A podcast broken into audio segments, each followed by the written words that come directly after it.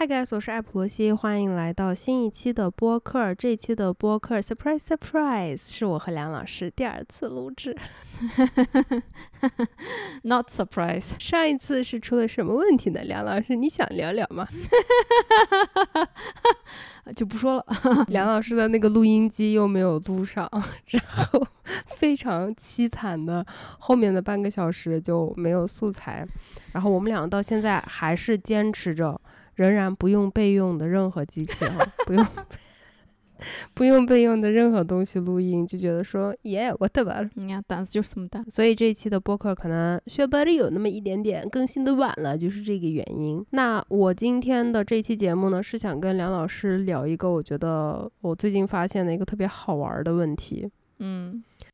就是从鞭刑开始的，前庭起提要在哪里？上来就直接鞭刑了，就是由鞭刑来发展出来的。就是我们上次聊到一些新加坡的违法问题，然后梁老师的反应，我觉得还挺好玩的。你今天你就再演一遍吃惊 好了。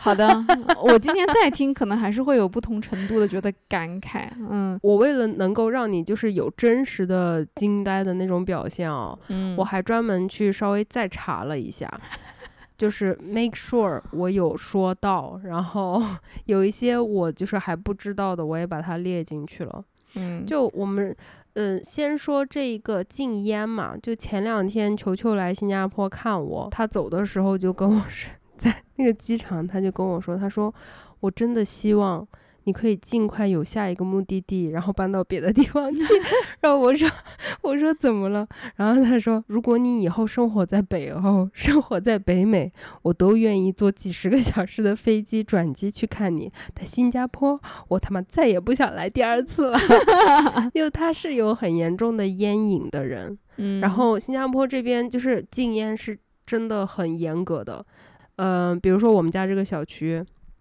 在阳台上抽烟不可以，就是会被邻居举报。邻居举报好像是罚款三千新，这个全程你们自己算换算啊。因为我来了新加坡以后，我就不再换算这个钱了。就是一现在汇率应该是到差不多五点四左右，嗯，所以就是嗯五块四毛人民币等于一星这样子的一个汇率。OK，你在家里面是不能抽烟的，这个是在我的租房合同里面。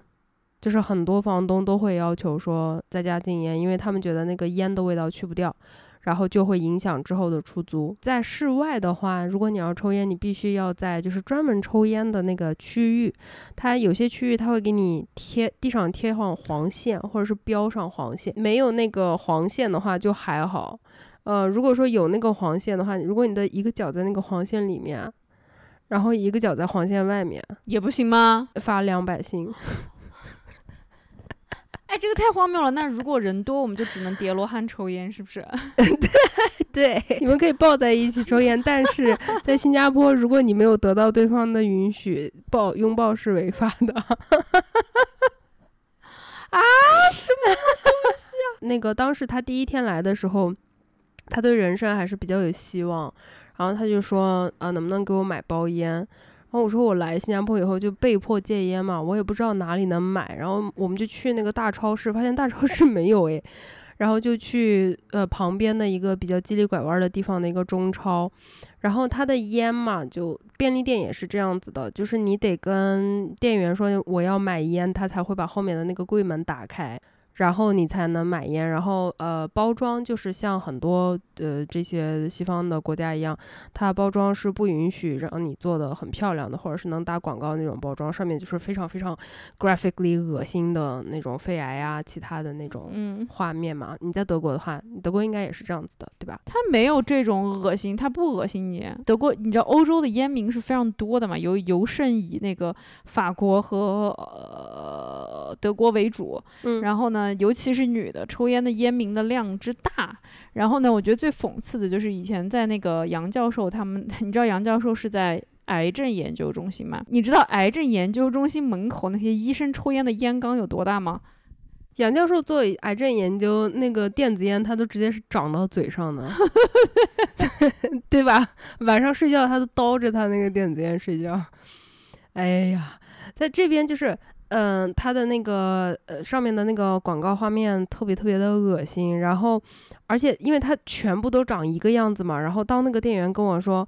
嗯，你你要哪一种？我不懂，然后我直接就愣住了，我说我也不懂，就是去球球去看，问他说有没有他喜他想喜欢抽的万宝路吧，怎么样？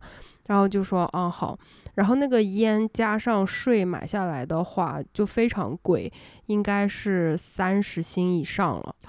就是我吃，我在外面吃饭能吃一个星期的那种钱。我们出来的时候呢，那个就是便利店旁边有一个，呃，那种可以抽烟的区域。你怎么知道呢？就是如果是那个垃圾桶上面有一个灭烟的那个烟灰盒儿、嗯，烟缸子，那你可以在那儿抽烟。然后他在那边就是 非常猛的嗨嗨的吸了两支烟，然后从那以后再也没在我家附近找到抽烟的区。可怜球。从我们家走到那个地铁站那个方向，真的没有可以抽烟的地方。然后第二天我们就去环球嘛，然后他就以真真的就是非常天真的以为说，哇，他一整天在外面总有可以找到那个抽烟的地方。我说不一定哦。然后到地铁站没有，然后下了地铁直接去坐那个缆车，不可能有，对吧？要去岛上，然后进环球环球，环球整个那个游乐园是全区禁烟的，嗯，不像迪士尼你还可以抽电子烟，对吧？对，然后从那个环球出来，我带他去看，就是坐缆车看夕阳嘛，全程禁烟。然后回来了以后，直接坐地铁全程禁烟。然后坐地铁回家，没有可以抽烟的点。然后进了我们小区，我们全小区是禁烟的。我感受到了一个烟民的抓狂，他是不是疯了？快！他真的快疯了，就是然后接下来的三天，就是他实在不想，因为他很怕热，然后他实在不想为了抽根烟走下去，走十多分钟，走到那个超市旁边去 找吸烟点，然后就把把娃娃逼得没办法了，在机场就说出了这样子让人潸然泪下的话。他说：“希望我能够尽快换一个生活的地方，因为新加坡他再也不想来第二次了。”哇，那那那那，我很好奇，新加坡对于酒这件事情也有任何管制吗？没有管制，但是它直接是给你一个就是 非常的高价，就炸裂的价格，像是就最普通最便宜的啤酒六听要二十二新币，就很小的那种三百五十毫升的，一口就喝完了。嗯，是还蛮吓人的呢。我看的都是那种就是。没有什么牌子的牌子，如果看那种比较有辨识度的牌子就高很多了。哦，所以就会觉得说从价格上直接抑制。然后我还想跟你说一下，就是在这边违法的一些项目。怎么呢？感觉我就去了就是要违法是吧？先把科普给我讲完。好，首先第一个，喂鸟是犯法的。喂鸽子啊，然后你在家不通过政府的那个同意放喂鸟器是违法的。有意思。OK，嗯，然后在你自己家裸体不拉窗帘儿是违法的。这个我已经笑过了。我想说，哇，新加坡人得有多难受啊！都不是公众出街违法那个裸奔，而是你自己在家如果裸奔，然后没有拉窗帘让别人看到的话，是违法要罚款的。随地吐痰要罚一千新币哦。哇啊，那那川渝的地区的，我靠，这些吐痰的要被罚疯了。就如果是这个力度的，相信我，不要说什么哪里的人没素质。如果你吐一口痰，一千新币的话，你啥痰都能吞下去，我跟你说，嗯、咬都咬不断的痰都吞吞十口下去，不止自己的痰，别人的痰都能吞。我刚想说，就不管多浓的痰都能 咽得下去。然后还有一个，我刚才发现一个非常有意思的，在公共场合，如果你唱那种就是他们觉得不好的歌词是违法的，就比如说那个 Cardi B 的那个 What Is Pussy 这种这种歌，如果你是在公共场合唱出来的话，就是违法的。好的。然后呃，用别人的 WiFi 是违法的。就是在别人不知情的情况下，因为只要你蹭，哪怕你的邻居是一个白痴，然后他的 WiFi 密码就是一二三四五六，但如果你随便蹭用，然后被发现了的话，是属于黑客行为，然后就违法，要罚钱。好的。然后，呃，卖口香糖这个你知道吗？对吧？啥？这个我不知道，啥东西啊？你不知道吗？我不知道，这是新加坡最有名的一个违法项目，哎，啥东西卖口香糖违法呢？对，就是全岛是禁口香糖的。前面的那一任男友，我们俩不是关系蛮和睦的嘛？他就说，就是因为这这一个禁条，他没有办法来新加坡 看望我。有趣，他是烟瘾超大，然后呃，如果不抽烟的话，就必须嚼口香糖那种人。然后他他说，如果我新加坡那个地方，他说我大概两分钟以后我就会原地去世，所以他真的没有办法诶。就这边是买不到口香糖的，然后你说你从国内过来，你带一点口香糖可不可以？但是你不能带，他可以怀疑你要去售卖的这个量。为什么？你知道卖口香糖的话是怎么个罚的办法吗？最高啊，可以到两年的监禁，然后十万新币。就是你现在是不是站我前任那一边了？说新加坡 还是不要去了，等你换国家了再说吧。对，是个什么嗯的地方呀？真是嗯。如果刚才以上说的，That makes you think this is fascism。Wait for this one。自杀的话，你最好确保你自己死成了。如果没死成的话，警察告你你要坐牢。哇！要做一年呢。我的耳朵出现了问题。你在讲咩啊？这太疯了吧！是的呢。上完厕所不冲的话也是违法的。这是在法律，这是在法律里面写出来的哦。所以，所以就是新加坡到底有多少违法的事？然后还有就是你在路上呃给那个乞讨的人，就乞讨是违法的，然后你给乞讨的人钱也是违法的。嗯，所以。他们这边怎么样去变相的柔化这个方式呢？就你在任何地铁站啊，什么地方都可以看到，就卖这种超市一小包一小包纸巾就很便宜的这种纸巾的老头儿。Interestingly，啊，这种做乞讨行为的从来都只有老头儿，我从来没有见过老太太。为什么呢？老太太只要但凡能做工都在做工。Anyways，就是这种纸巾呢，他们会卖到天价，一块钱一包，所以你可以买纸巾，那就是变相的。他乞讨，变相的你也给钱。嗯，地铁站你只要进去以后，你的水是不能打开的。嗯，这个我还是可以理解。就地铁上是不可以吃东西，不可以喝东西的。如果你上地铁了，忽然间渴死了啊，那你就死了，因为你不可以喝水。哦，我的天啊！呃，肯定宠物也不能带了，对吧？哦，宠物是不可以带的。呃，我们。回去就是那个球球要走的时候，因为我们我们家坐地铁去机场是比较方便的嘛。哎，这里就是公共交通非常的方便，然后打车太贵了，所以我格朗台我在这从来不打车。然后我们俩坐地铁去机场的时候，球球他就下意识的把水打开喝了一口，然后还给我递过来。他递给我递过来的时候，我没反应过来，然后我接过来了以后说违法。吓得我命都快没了。他说什么？然后我说：“你难道没有查吗？在地铁上不能喝水是违法的。”好紧张哦！刚开始要去适应新加坡的生活，真的是应该是个很紧张的事情吧？对，因为感觉非常多的细节，而且这些细节都规定的太细了。对，就是肯定会让人很抓狂的。对，呃，闯红灯也是违法。就我刚开始，我记得我刚来的时候。就我脚往前挪一步，都在小红书上搜说往前挪一步是不是违法？包括连你就是，如果说你的呃签证过期了，你非法滞留，非法滞留到九十天以上吧，然后就要上鞭刑了。哦。说到鞭刑，这个鞭刑是十八岁到五十岁，只有男性才会有，因为鞭刑它大概只有七八种罪才会有鞭刑吧。鞭刑它不是一个独立的惩罚，它是你就是坐牢、监禁，嗯，附赠的哦。就如果你要坐牢的话，顺便送你几鞭子大礼包。对，礼包里面 包含的项目，所以说，呃，能够会有鞭刑的那一些行为。比如说，呃，性侵犯小孩儿，呃，娈童，然后性侵犯、抢劫，然后杀人这种事，你猜有没有女的做？女的做的几率有多高？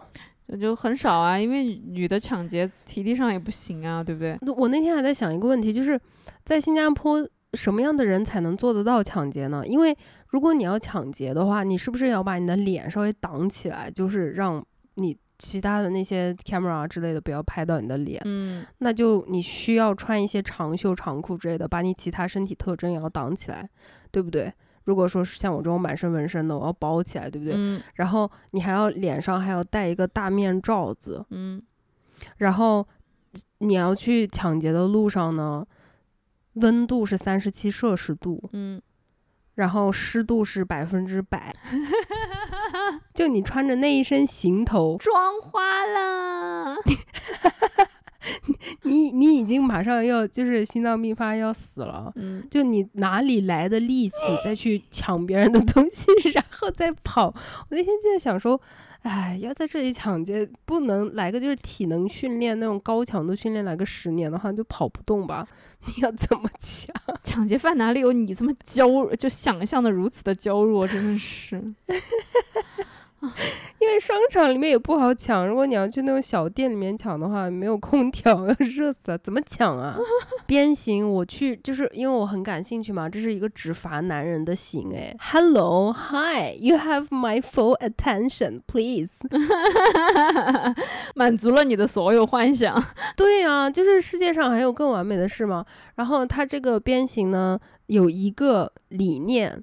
而这个理念呢，我每一次想都会觉得很好笑，就是在把你不打死的前提下往死里打，能够承受两到三下鞭刑的已经是很棒棒了。就如果说承受六七下，就是人中龙凤的，只有人中人中大龙了。嗯呃，然后它是最高是到二十四下，不会比二十四下要高。为什么呢？因为他们通过系统的、严谨的、嗯非常非常科学的，就是整个去看说，如果超过二十四刑，可能会把你打死，所以就不可能判二十四下，二十四下以上，嗯所以就只会是二十四四下以以以以内的。然后这个鞭刑它的那个藤条哈。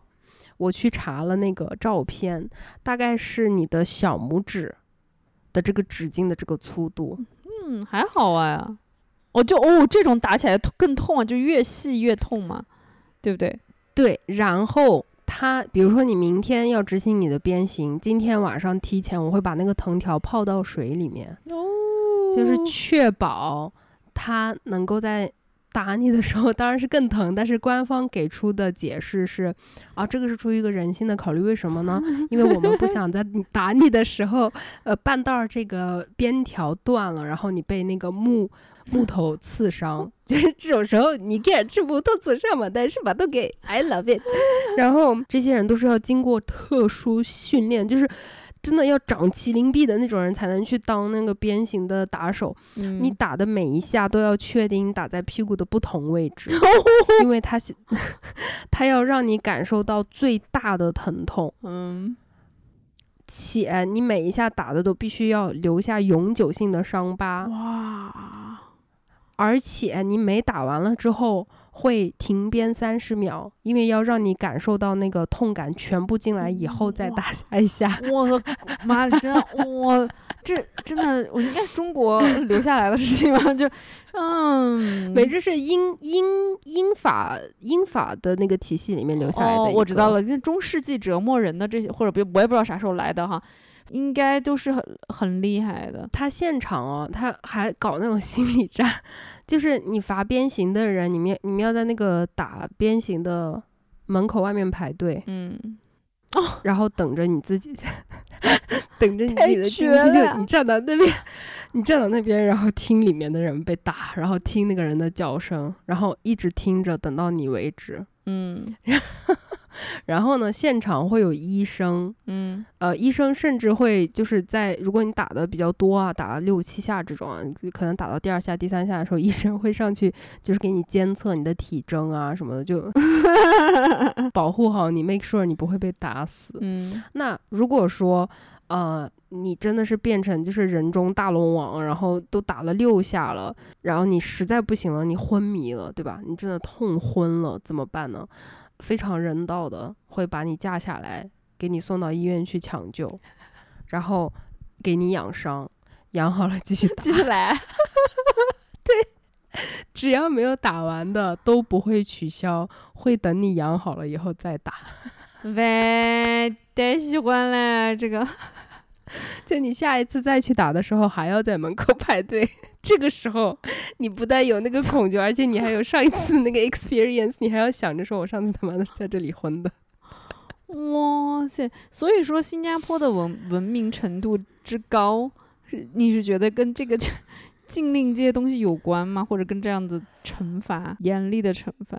呃，肯定是有关系的。我觉得某一种 种类的人呢。就 对不起，就是只有这个程度的，嗯，惩罚可怕的惩罚才会对他产生一定的震慑的作用。当然，如果说纯粹的这个伦理道德上面来讲，作为一个人的这个位置出发，嗯，我把性别先抹去，呃，只有这个角度来讲的话，我个人是反对的。我也我也觉得这个非常的不人道，非常的，you know fascist。但是。问题是，当我把性别的这个因素加进来了之后，嗯，它其实就是为了杜绝男性利用自己的身体去做这一些丧尽天良，然后很坏很坏的事情。所以这个东西，包括他那个罚款罚的非常的厉害等等，就。呃，怎么说呢？就是我不可能说全方面的否定它，因为它存在还是有它自己的合理性或者合法性。嗯嗯，有一个就是稍微能正面一点的讲的点，就是说，无论它的条款有多么的细，它是非常清楚明确的给你标出来了的。嗯，所以只要你识字儿，那你就可以避免。去触犯到这些法律，他没有那种不清不楚的啊，然后模糊的需要谁去鉴定的，需要找关系的这种东西不存在。嗯，它每一个都写的非常的详细，只要你就是犯到了那个 handbook 上面的东西，那你才会违法。只要你没有，那就没有关系。但是从负面一点的角度来讲的话，就确实是会是一个很压抑的，呃。生活环境那种地方吧。哦，鞭刑我还有一个东西忘了讲了，啊，我真的对鞭刑非常的排斥。那，就是呃，鞭刑的那个受鞭的那个人哦，受刑的人，他的那个架子都是有考量的哦。什么架子啊？就是你躺到上面的架子哦，他不会让你直接躺到一个木板地子上或者是干嘛的，他会避免有那种大面积的帮你承受那个打进来的那个压力的东西。所以你基本上是就是半趴着一样的那种姿势，嗯，他就是 make sure 你每一下打进去，所有的那个痛感，所有的那个力气，你会全部用你的身体去接收。我就我我在放学的路上跟我同学讲，给他们讲鞭刑嘛。我说，哎，我这这这这这，就把这些给你讲的讲了一遍。然后他们就说，说 April 啊，你有没有想过，你可能你的你的完美职业就是当那个抽鞭子的那个工作人员，你娈童是吧？啪，打死你！强奸是吧？打不死 你的前提下，把你往死里打。啥心理疾疾病都治好了，我跟你说，晚上也能睡得着了，晚上睡得香。我点老爷呀。还有一个正面的，嗯。点来说呢，就是新加坡是一个非常对女性友好的国家。嗯，因为你在就是法律方面这么严苛的法律条款，你能会受到这种就是人身攻击的概率太低了。啊，因为绝大多数的男的都会被这个嗯惩戒的去震慑到。呃，另外呢，就是职场的这种三十五岁之后你就死了，然后六十五岁退休又太太早了，这种不存在。你三十五岁找工作，女生也不会有任何的压力。服美役这件事情在这里也不存在，所以中国人喜欢把新加坡叫坡县嘛，就觉得这里土嘛。嗯，但这个是我我最喜欢新加坡的一点，就是这边完全没有外貌焦虑，也没有身材焦虑，没有穿着焦虑、时尚焦，什么都没有。嗯，就是大家都不 care，我就可以。找到一个非常非常放松的那种感受，就你出门穿什么都没有人看你，嗯，就你可能穿太裸露了的话，会被那种华人老头盯着看。但是其他的话，就比如说我之前在上海，嗯，这种背心啊、瑜伽裤，我已经没办法出门了。哦，第一我是觉得不安全，第二我是觉得，呃，真的会被盯的，就是我没有那么多精力跟每一个盯着我的猥琐男去。反反击啊或者干嘛嗯的。但是这边的话，我完全不会有这种感觉。球球还说呢，就因为球球来新加坡的那那几天，他就穿的那种抹胸嘛，然后很短的那种短裤。中间也是，嗯，就是那种七星裤啊、小吊带儿啊那种出门。然后他说，啊，他说我的穿衣自由结束了，跟我说，不管是在，因为他现在是成都和上海两个地方跑嘛，然后他说，不管是在上海还是在成都，任何一个城市，他都不会觉得说，呃，穿成这样出门一整天，不会因为这个感受到困扰。就是一定多多多少少都会有困扰，会被人盯啊，会不舒服啊，会怎么怎么样。他但是在新加坡一整天穿成这样，他好像他说他根本意识不到自己穿了是什么抹胸还是怎么短裤，所以我就觉得，嗯，对，那就还挺好的。服服美役这个事情，你是专家，我是专家，你知道吗？卷中卷，除了中日韩以外，其他的地方我感觉都还挺放松的吧。，对，比较 chill。我不知道哈对。嗯，我感觉，嗯，热带的这几个国家，菲律宾啊，然后越南啊、泰国啊、印度尼西亚，好像这方面都还好，因为你在人身安全上是非常有保障的。然后呢，你在这些外贸呀这些方面是没有任何压力的。你想打扮也可以，呃，街上特别漂亮的人有没有？也有。非常少，嗯，但是如果说你不想打扮的话，就完全不会影影响你任何事情，不会影响你社交，也不会影响你工作，然后你的工作也不会因为单单是你的年龄问题而受到什么打击。所以我觉得新加坡最适合什么呢？适合单亲妈妈过来带小孩儿，这句话里面听到了一些强烈的暗示呢。疯狂的暗示，挤挤眼，眨眨眼。就这边的公共设施，就它一切都是围绕嗯、怎么样可以养小孩儿建设的，所以任何东西都是小孩子友好。然后如果你有钱，小孩儿有有钱的那个养法，就算你很没钱，非常的穷，那种公共的、免费的和非常非常便宜，几乎等于不花钱的，能带小孩儿去玩儿的地方特别多。这方面就对于养育孩子来说会比较友好，我觉得。就像你说的那种，呃，戒律性强，我觉得也有好的一面和让人觉得有点难受的一面。好的一面当然就是，比如说啊，新加坡在世界闻名的一个是投诉嘛，另外一个是什么呢？就是排队。嗯，新加坡的人真的非常热爱的 Q，就英国人在新加坡人面前算什么啊？就真的比不上。我那天去洗牙的时候，我在那个诊所，因为我是忘了戴口罩了，然后那个前台小姐姐让我在门口稍微等一下，嗯，所以我不是在排队的，我只是站到那个诊所的左边等那个小姐姐出来给我口罩。我都站到那么远了，因为我就是为了让别人不要误会我是在排队，所以我站很远。嗯，我站那么远了，然后过来三四个人，就是他们好像是一起的吧，一家人之类的。然后那个男的就过来说：“Are we queuing here？” 然后我说：“No。” Just go ahead，就进去吧，我没有在排队。就任何地方，任何你能想到的生活中的任何场景，嗯，大家每一个人都是在排队，就没有人插队，不存在这件事儿。他是怀疑吗？怀疑 是因为新加坡经常容易排队，所以会导致这样的状况吗？还是新加坡 没，就是任何任何事情，就可能平常我们只是走过去的就完事儿了，他们这边也会习惯性的排一下队。呃，就比如说地铁吧，地铁出站的时候。你去坐地铁，呃，不，你去坐那个电梯下去，对吧？嗯、在国内我不知道别人是不是这样，但我是这样子，我就是往电梯走就行了。我走得快，那我就往前走，然后就去坐电梯。这边你如果就是你刚从车厢下来，那个电梯 扶梯已经在排队了，那你就不可以直接走到扶梯那边去坐电梯，你必须得走到那个队伍的最后面，嗯，然后再慢慢排队走到那个 扶梯上下去。好的，所以就是任何情况下大家都在排，环球插队的很多啊，具体哪个国籍的我就不说了，省得。Anyways，就是不好的一点啊，就是感觉新加坡这边的人实在是太，就是没有那种很 chill 的感觉，没有其他东南亚的那种很放松。对，这个应该会很紧张，这个太让人紧张了。我在便利店买东西的时候，比如说我买完了以后，我说 Thank you so much, have a good day。对方不管是 马来的还是印度的还是华人，都会睁大眼睛就这样看着我，然后没有任何回应，就很少会有那个很热情的跟你打招呼啊，或者什么没有的。Can can 啊 can 啊。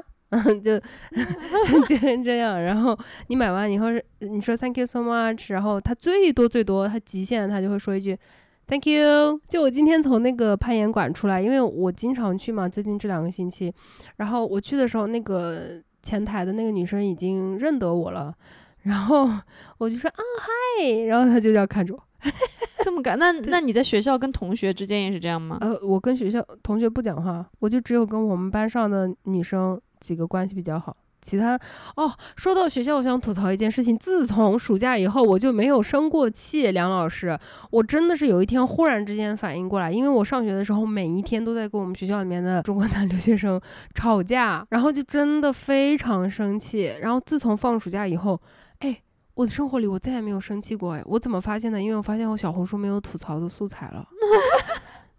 男宝不见了，男宝放假了，没有男宝了，我都不生气了，你知道吗？包括很多演唱会，网上也有人玩这个梗的，就别的国家的同一个乐团或者是歌手演唱会，可能嗨的要疯了。然后新加坡，你看内场区的人就这样，都不从凳子上面坐站起来。我就是刚来新加坡的时候去看那个 Daniel Sloss 的现场嘛。我就特别激动，我真的没有想到有生之年我可以看到他的现场。我当时因为我在 ins 上面去追他，会看他的动态、实时动态，然后他就是每天会发他要在哪里演出，然后他那天就是发了一个是明天我要到新加坡，说 what，然后我就赶紧那个时候买正式票好像已经来不及，我是在那种二手呃票贩卖的那种网站上面买的，花了一百九吧，就很贵。但是我就觉得哇，Daniel Sloss 啊，Legend，然后我就一定要去现场看。这个我们后话再说啊。但是他全场可能就只有那么一两个好笑的地方，是真的很好笑。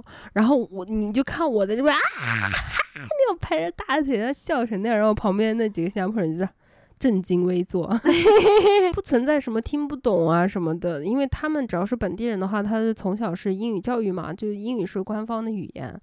所以完全不可能说有听不懂，但是他们就真的会，可能最最多就是那样噗嗤 笑一下，但是哦，怪不得你这样说起来哈，我就会觉得，你你你想一下，什么娱乐行业、娱娱乐产业，好像在新加坡就很少哈，就没有什么，有没有听过什么嗯唱歌的？或者说，呃，什么电视剧或者什么综艺节目是新加坡的，是不是？可是很少哈。新加坡就华人的那个流行乐歌手，大部分就我们那个年代都很多新加坡啊，孙燕姿、林俊杰，人家是马来西亚的吧？Hello，孙燕姿新加坡的，她住在植物园旁边啊，真的哦。林俊杰也是，哦，地铁站上面都是林俊杰，林俊杰，地铁上都是那个画报，就是新加坡杰出青年。哦，孙燕姿、林俊杰都在那上面。好吧，好吧。就 Daniel Sloss 他在台上，他也有玩这个梗了。他就说他在这边不敢讲话，因为这里没人笑啊之类的。最关键的问题是，他在玩这个梗的时候，台下没有笑，还是不笑。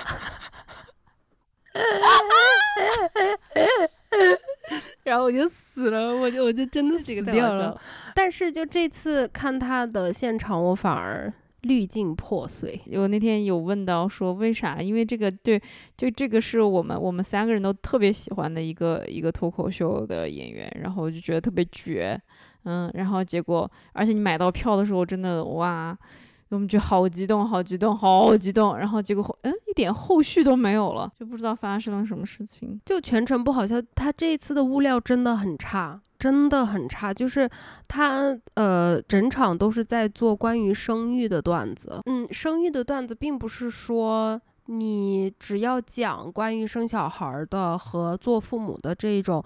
没有生小孩的人，没有养育的人就没有办法 relate，没有办法觉得好笑，这这不太存在，就除非你是很没有才华。哎，黄阿丽讲怀孕生结婚生子的事情多好笑啊，我每次都笑吐了。但是我根本就没有经历过这些，对吧？你经历过这些，你会觉得更好笑，就是更讽刺、更难受。对，但是这个它多少都是会引起情感上面的共鸣的。我觉得这个只是在于你有没有才华而已。那我就觉得他生了个儿子啊，就江郎才尽的感觉还是怎么回事？就他用的那个呃开生育玩笑的这个点，非常非常的让人觉得难受，而且又很老土，就是又土又厌厌女的那种感觉，但是又不是那种很出格的故意玩讽刺的那种，因为他以前可以做得到。这一点就是他在讲一些很出格的事情，但是你可以同时也能感觉得到，他并不是因为不知道这个东西出格，而是他就是在玩这个，他知道我怎么不好好玩的这个点。我我真我是真实的觉得他自从结婚生小孩以后就就整个就变了。我忘了我是从哪个地方开始，好像是好像他有那种非常小半段的采访。哦，对我好像是看了他的一个采访，然后我就觉得这个男的开始。一开始胖了，二眼睛开始无神了，然后他就已经掉入那种中产有小孩儿，然后那样子，嗯，看着他老婆小孩两两眼开始发神那种状况了。他不可爱了，他他不黑了，你懂吧？对。然后他不坏了，对。他他不是一个。坏屁眼了，他说那些话，你感觉啊，你在那里就是怎么走起那种，嗯，就是那种高大上的白白左路线了。我不要听这个，我要听坏屁股讲的那些东西。就他坏不起来，他不是小男孩了，他从他结婚生子，他就已经不是那种就是就是这这种风格的了。然后结果没想到，我们一起看的那个新场，新场就去年圣诞那场也是啊，就是我我们上次还聊到，就整场都。很牵强，很多老梗。然后你觉得唯一最好笑的就是 现场有一个那个法西斯，然后他跟他对线，对对对对对对，就那里是让人觉得说哇一下，但就没有了，就没有记忆点。你现在说都我都想不起来记忆点。对呀，就我看过很多，我都不拿女的比了，女的比就实在是男的比不过女的，我们都知道这个。但是就是我们拿同行的男性来比的话，都有很多。这种脱口秀演员，他们自己是有小孩的，然后不管是婚姻幸福的还是离婚了的，他们讲小孩的梗，我都会觉得很好笑。就是不管你走的是什么路线，就我我也看过那种很右派的那种基督教的那个大胖子，他他讲这些小孩事情也会觉得很好笑。然后现在已经呃消失了的 Louis C K，他之前讲他女儿就是拉屎的那个，不要太好笑好吧？我到现在听我都会笑昏过去，就又又。又真实，然后又非常非常的好笑，然后又非常的烂俗，讲那些屎尿屁也可以讲的很好笑。他讲那个他老婆生育的过程啊什么的，就真的很尴尬。就别说坏屁股了，就是他连装都装不出来，他好像在扮演坏屁股的那种。就这个 special 出来以后，你可以到时候看一下，肯定不会拿新加坡的这一场，对吧？因为现场的那个观众太尬了，交互可能不太行。对，但是到时候这。这一场他说了，这一场会出 special 的，因为这一场是做了世界巡回演呃演出，所以到时候那个 special 你可以看一下，然后再跟我交流一下是不是这种感受。我当时就坐到那，你知道我到后半部分我开始想什么了吗？我在想，我说一百九星哎，我都可以去高级酒店住一晚上，就就是在想这种事情，就觉得说钱花的特别不值，嗯，然后就不好笑。然后第第二层让我觉得呃，就那种很 icky 的那种感受是。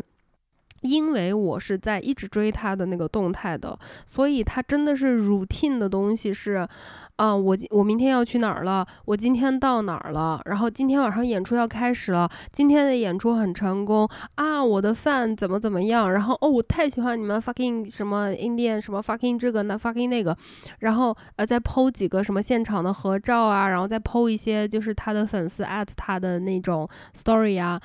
这样子的，就是非常非常一直都是在这样发，嗯，然后新加坡只有卖票之前发了一个动态，然后第二天没发，然后下接下来就发他去奥克兰的，嗯，好的，就是明显吃你们钱，但不想不想跟你们互动，对，就一个字儿都没有发，我相信，就因为我当时是发了动态的，我也艾特他了，就肯定不只有我一个粉。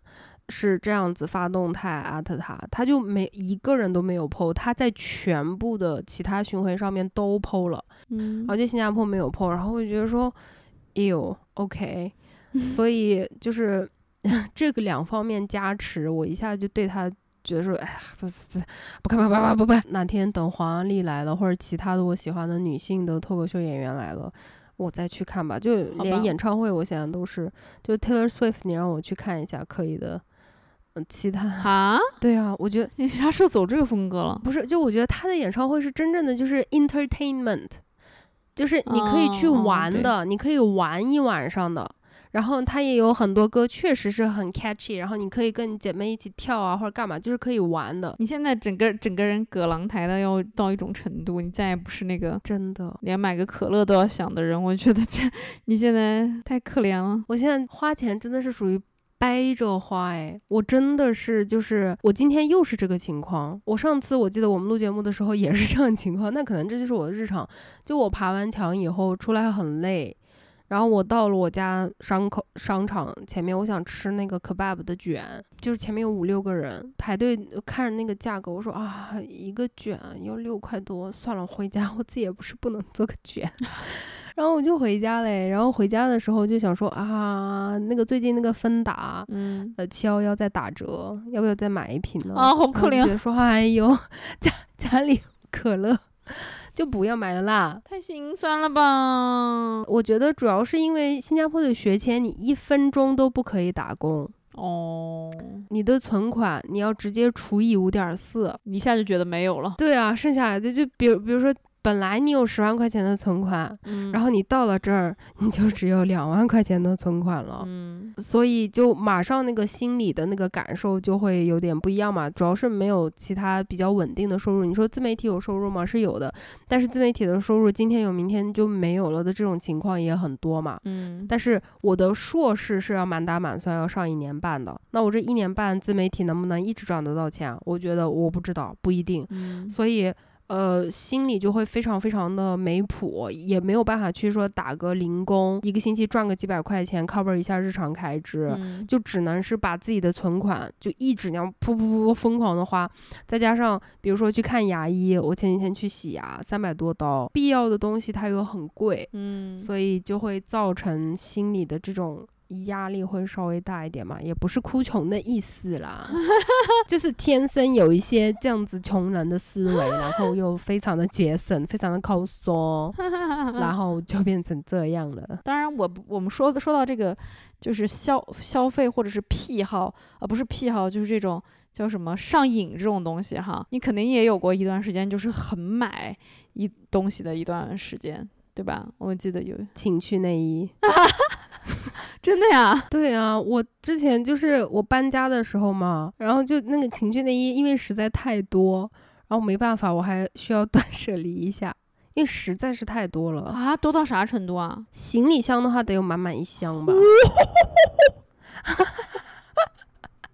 姐姐，往各个地方塞的各种各样的东西，就非常多，什么样的我都买过，什么样的我都试过。对不起啊，透露了一些不该透露，overly sharing too much information. I'm sorry. 后来这些东西都被带去新加坡了吗？还是就甩了？当然没有啊，我我一九年开始，我的那个下体就已经封住了，就是处女膜嗯现在已经完整的长回来了，甚至连那个就是不一样的，在脖子上面戴的各种各样的，然后嘴巴里面咬的啊什么。那我就随便说一句完全不相关的，把这个话题拉回来一下。好的，就是我们上次录节目之前，我看到这句话，然后我当时觉得非常的好笑。嗯，他说：“我没有见过一个乳糖不耐受的人把自己的乳糖不耐受当回事儿的。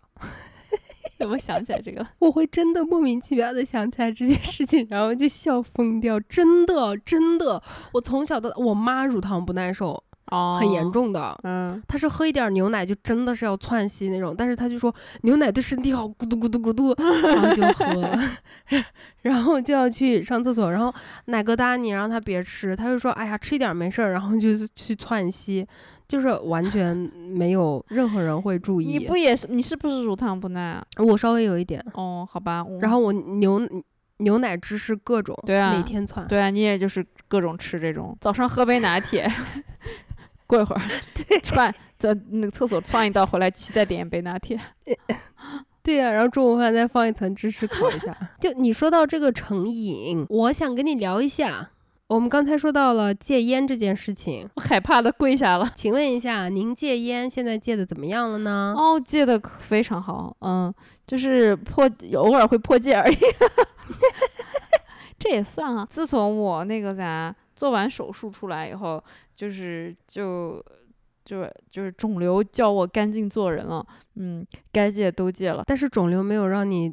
停止 喝酒啊？啊，没有，呃，我现在是真的不想。我那天昨天还在讲，就是我朋友在跟我说，他说你那个你因为切了甲状，我我后来才知道是咋回事。我切了甲状腺以后，我的基础代谢就跟正常人不一样了。然后呢，我做完手术之后，我确实也有喝过酒，但我真的就一杯啤酒我就醉，我觉得好搞笑啊，是因为我很久没有喝酒了嘛。然后后来才发现，好像就是这样的问题，就是我现在咖啡也。不是很敢喝，因为喝了就很敏感，可以蹦一晚上那种。然后酒 酒就一下就醉。然后其实就是不知道，我我我不是故意要戒哈，但是就是不想喝了。我给你们说一件真人真事：去年十二月份，梁老师去上海看望我的时候，他新冠刚刚康复，然后他跟我们说。说他新冠就阳康了以后，他咳嗽真的感觉肺都要咳出来了，太难受了。他再也不抽烟了，然后第二天开始他就烟酒都来。他说：“哎呀，心脏太不舒服了，我出去抽一根缓一下。”就开始抽，就开始各种在那边跟杨教授天天在那边阳台。外面花园里面抽烟，我不，我真的有变了，而且我现在有决定想要去健身，你你就听一下，你就听一下吧。喝酒也是，我得了癌症以后，癌症康复了，说我现在不喝酒了，真的不，就偶尔只会喝一杯了，只有一杯啤酒，就 hello，妈呀，也有有有在变好就是了，就是起码你就是你知道我现在的程度，起码就是一两个一个月。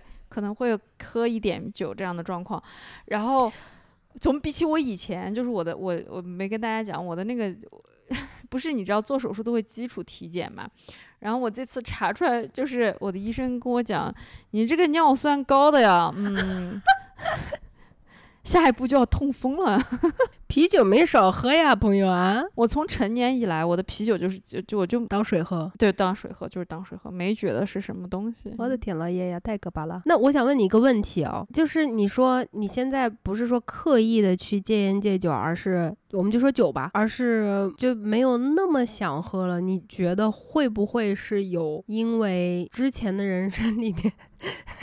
酗酒已经酗过头了，然后有也觉得没什么意思。这种，对对对，有。你酗酒最严重的时候是什么个情况？我酗酒最严重的时候是在德国写论文的时候吧，然后就是因为见不到太阳嘛，就是因为我就是。晚上写，我喜欢晚上写东西的那种人，然后我就晚上写，然后就喝酒，写不出来，然后一喝酒，然后呢能写一点，再喝酒，然后呢等我睡起来呢就已经是下午了，就是中午了，因为德国天黑的很，我我那边天黑的很早哈，下午两三点天就黑了，然后两三点的话我就又要开始新一轮的写作，然后又没有见到阳光，大概就就是在这种。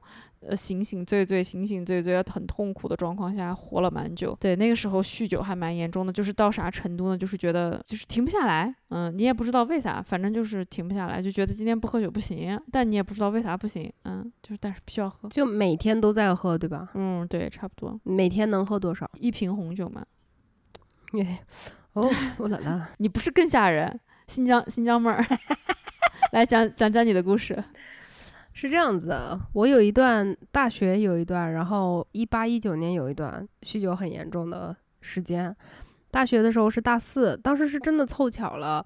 呃，我呢，我没有什么特别的原因，我也没有失恋或者干嘛的。但是我们的有两个朋友都是特别特别狗血的那种恋情，有一个是男朋友跟她谈恋爱，谈恋爱忽然之间就是在 QQ 空间上面看到了男朋友的婚讯，就是。她她男朋友在没有跟她分手的情况下，已经跟别人结婚了，而且还公开了那种。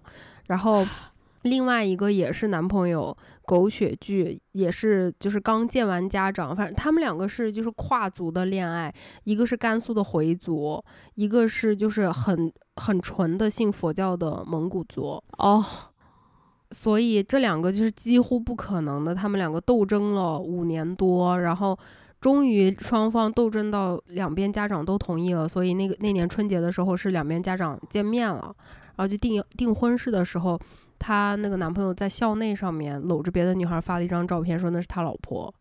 然后，然后，然后就是凑巧了这样子的两个，然后还有两个就是纯粹的酒鬼，然后我可能也属于纯粹的酒鬼那一类的吧，所以就我们五个人就变成了一个小分队，酗酒小分队，真的毫不夸张，我们大概是从一二月份开始吧，就这样一直喝到呃毕业，就是差不多嗯答辩的时候，我因为就是酗酒太严重。然后真的就是没有醒的时候，所以我答辩还延迟了，因为要正式答辩的时候，我好像是因为就宿醉没起来 哦，然后还延迟了，就毕业就稍微延了一点。我们当时就疯到什么程度啊？我们五个人因为很容易就组成了一桌嘛，所以就是 变成了一个很稳定的局。然后每天呢，我们大概是晚上六七点的时候去那个小区门口的一个小酒吧。然后我们跟老板已经熟悉到什么程度了？因为实在是每天去，我我们到后面已经完全不会付酒钱了啊！就是老板老板他会自己在楼下记账，然后隔一段时间跟我们算一次，然后。然后我们就六七点到那儿，然后开始聊天啊，然后什么的，然后稍微喝点啤酒啊，然后如果啤酒喝上头了，就是那我们会吹白酒，哇，好可怕！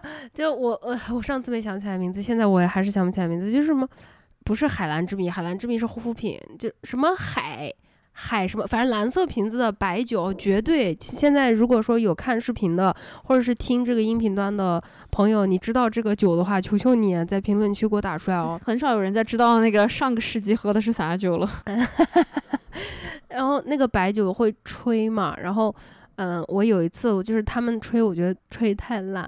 然后有一次我说哎呀，过来拿过来拿过来，然后我就一口气吹了半瓶，然后。我半瓶就是没有吹完，是因为太辣了，就辣的我呛的不行了，我实在是咽不了了。然后我就把白酒放下了，然后大家都哇，然后就我名声就传开了嘛，吹白酒的那个新疆妹儿。对，然后就那个白酒吹完了以后，我跳了一会儿舞，然后又开始喝啤酒。然后我们就一般是最起码会喝到早上六点左右，喂，然后。回家洗漱完干嘛的？躺下睡觉就是八点多，嗯，然后会睡到下午三四点，然后大家就一起去吃那个牛肉炒刀削面，然后放很多油泼辣子，热热的那样吃的话就很解酒。我们都觉得那个宿醉吃那个是最舒服的，然后又又因为它是那种高油，然后碳水嘛，然后身体也会迅速的恢复过来，就很多糖原，然后。我们都会去吃那个，就我们五个人就会一起去吃那个。吃完了以后，回宿舍的回宿舍，回家的回家，大家就是收拾一下呀。然后如果说有作业啊什么的事情，弄弄一下干嘛的。然后等到差不多六七点、七八点，就在酒吧集合了，就要开始喝了。真的每天都没停，就这样喝了几个月。我是大概两个月喝的，体重重了十几公斤，就是整个人像吹起来了一样。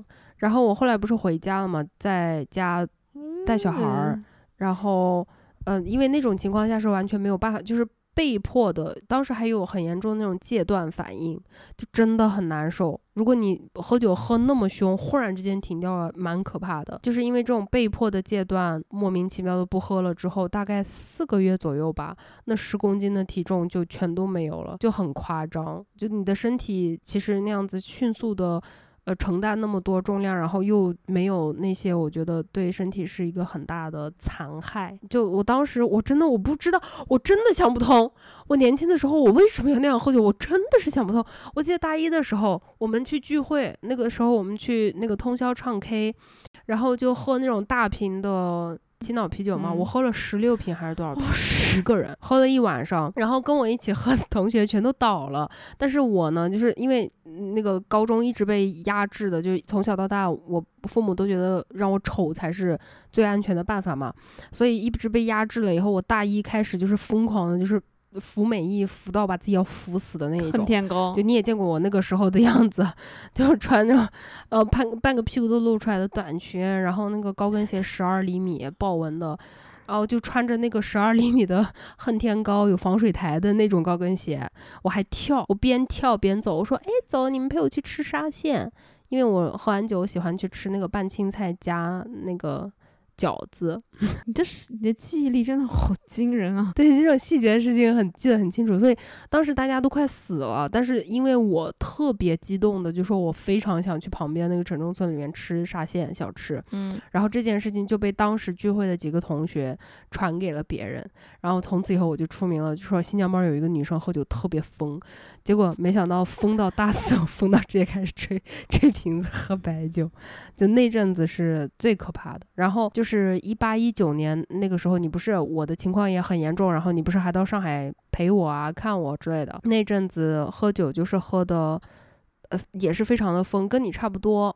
嗯，那个时候我在做自媒体加翻译嘛，然后翻译这个东西，因为它是一个很冗长，然后又费时间、费精力、费眼睛的事情，所以我清醒的坐到那儿翻译东西，我就会觉得非常的烦躁，所以我就开始喝洋酒，然后喝的稍微微醺一点儿的时候，就是做活儿效率会比较高。事情做完了以后就很累了，然后这个时候又微醺，然后就觉得说啊，那必须要喝高兴，然后就会把自己就是喝到。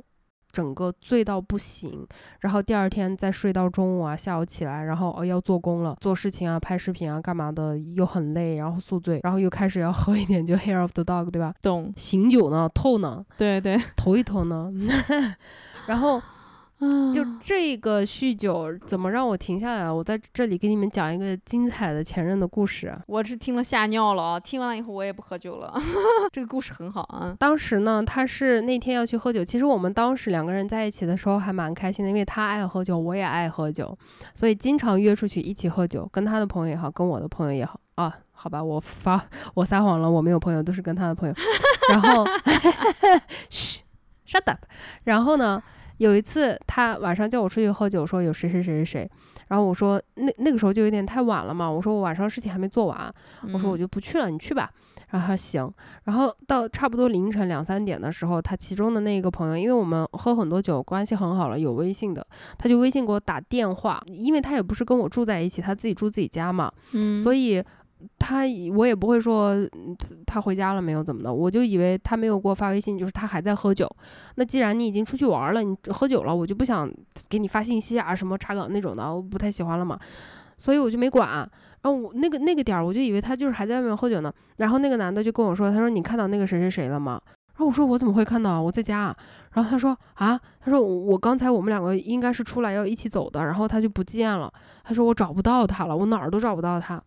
然后我这个时候就开始担心，然后就跟那个男生一起找，然后找到早上八点多都没有找着，嗯，我人真的是要快裂开了。然后我就跑去他们家小区，嗯啊，这个细节我也是记得特别的清楚，因为他住的是那种老破小，哦我连那个结构都记得很清楚。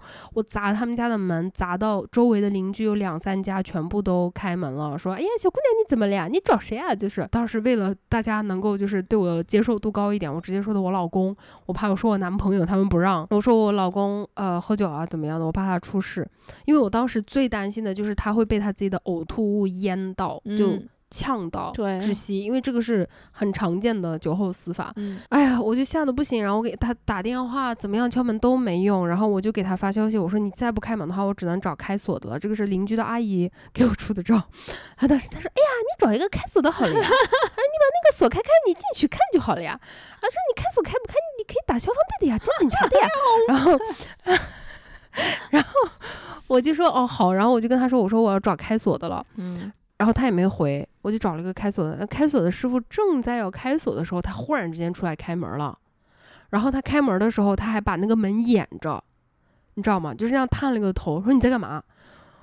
我说啊，就是我这我真的说不出话来。然后我那样看着他，然后我就跟那个师傅说，我说没事儿，不用开了。然后我说我钱给你。然后我跟他一个字儿我没说，我直接就转头就走了。嗯然后当天晚上他来我家给我道歉，然后让我震惊的事实一，前面一个新手机，新的手机哦，才几天那个新手机，很介意这个。谁让你给男人买东西啊？没有好下场。对，这个手机是我给他买的。那个时候啊，我只要跟男人谈恋爱，我就非常喜欢跟男人花钱。哎呀，真的是太可怕了。他那个新的 iPhone 是我给他买的，才买了不到一个星期，他喝完酒，他说他弄丢了，好像是丢在出租车上还是怎么样，他不知道。反正就是丢了，OK，然后我当时就气到两个，就是真的眼睛都往外喷血，葛朗台，葛朗台真的很心痛。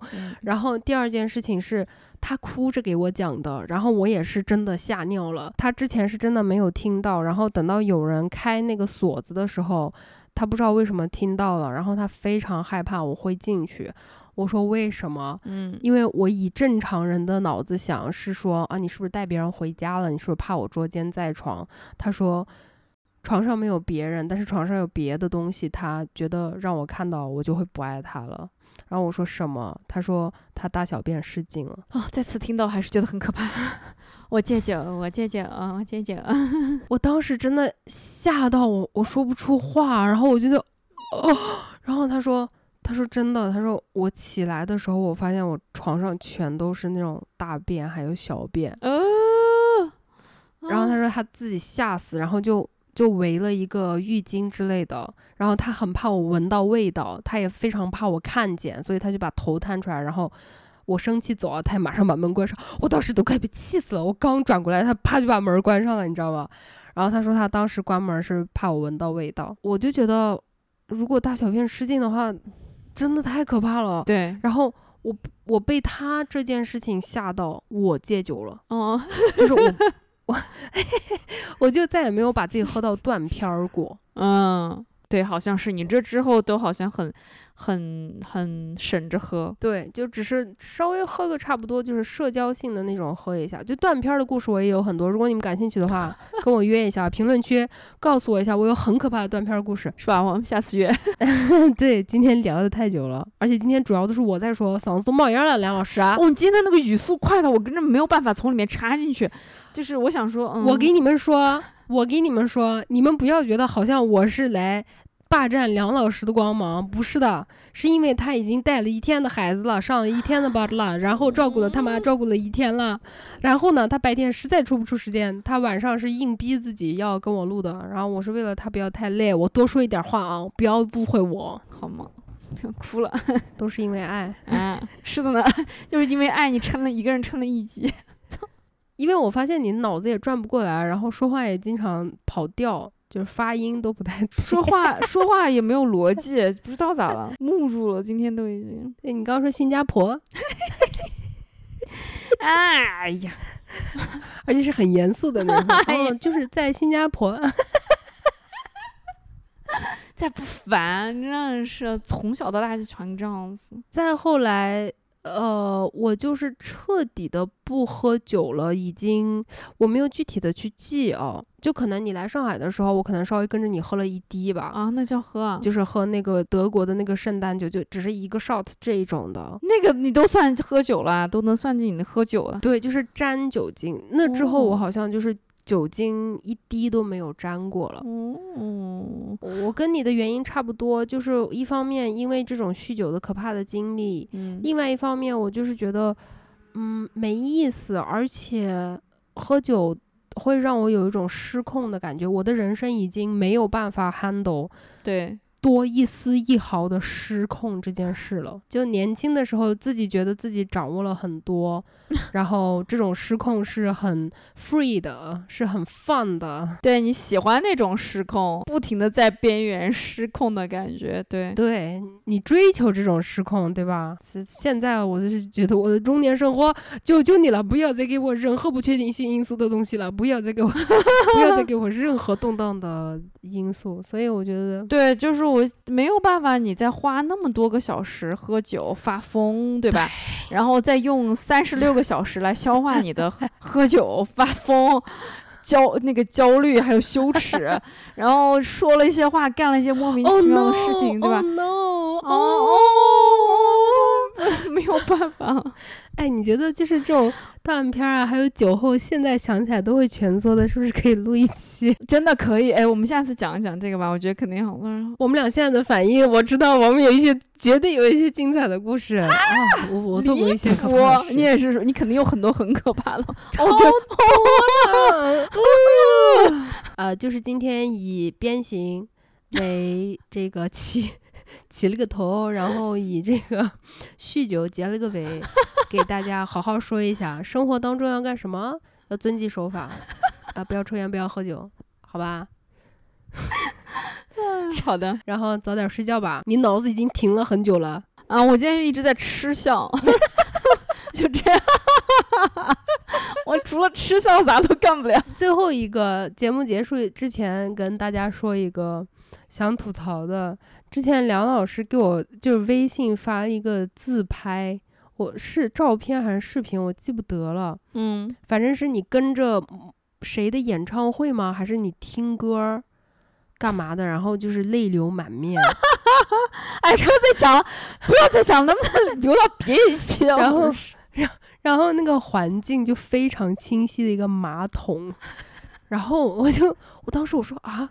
你喝酒怎么了？醉到这种程度，就是要在马桶吐吗什么的？然后梁老师就跟我说，没有，就是躲到那个客卧，就是 客客人用的那个厕所，因为大家都不会发现他在那里，小孩也不会来找他，他爸妈也不会来烦他，所以他就一个人拿着啤酒去那个客人用的厕所里面，把自己关起来，坐到地上，马桶旁边。然后把歌打开听，边听边哭边喝酒，然后还给我发信息。你当时还问我说：“这个歌词你听了难道不想哭吗？”然后我就想说：“你喝多了，你真的喝多了，不要再跟我讲话了，好疯哦。”嗯，好的，好的，好的。还是个粤语歌，我哎，太尬了，太尬了。哎，再不说了，再不说了。哎呀，手都出汗了。所以说啊，大家少喝酒啊。那今天的节目就到这里结束了，谢谢你的收听和收看。嗯，那我们就下次播客再见再听了，拜拜，爱你们哟，拜拜。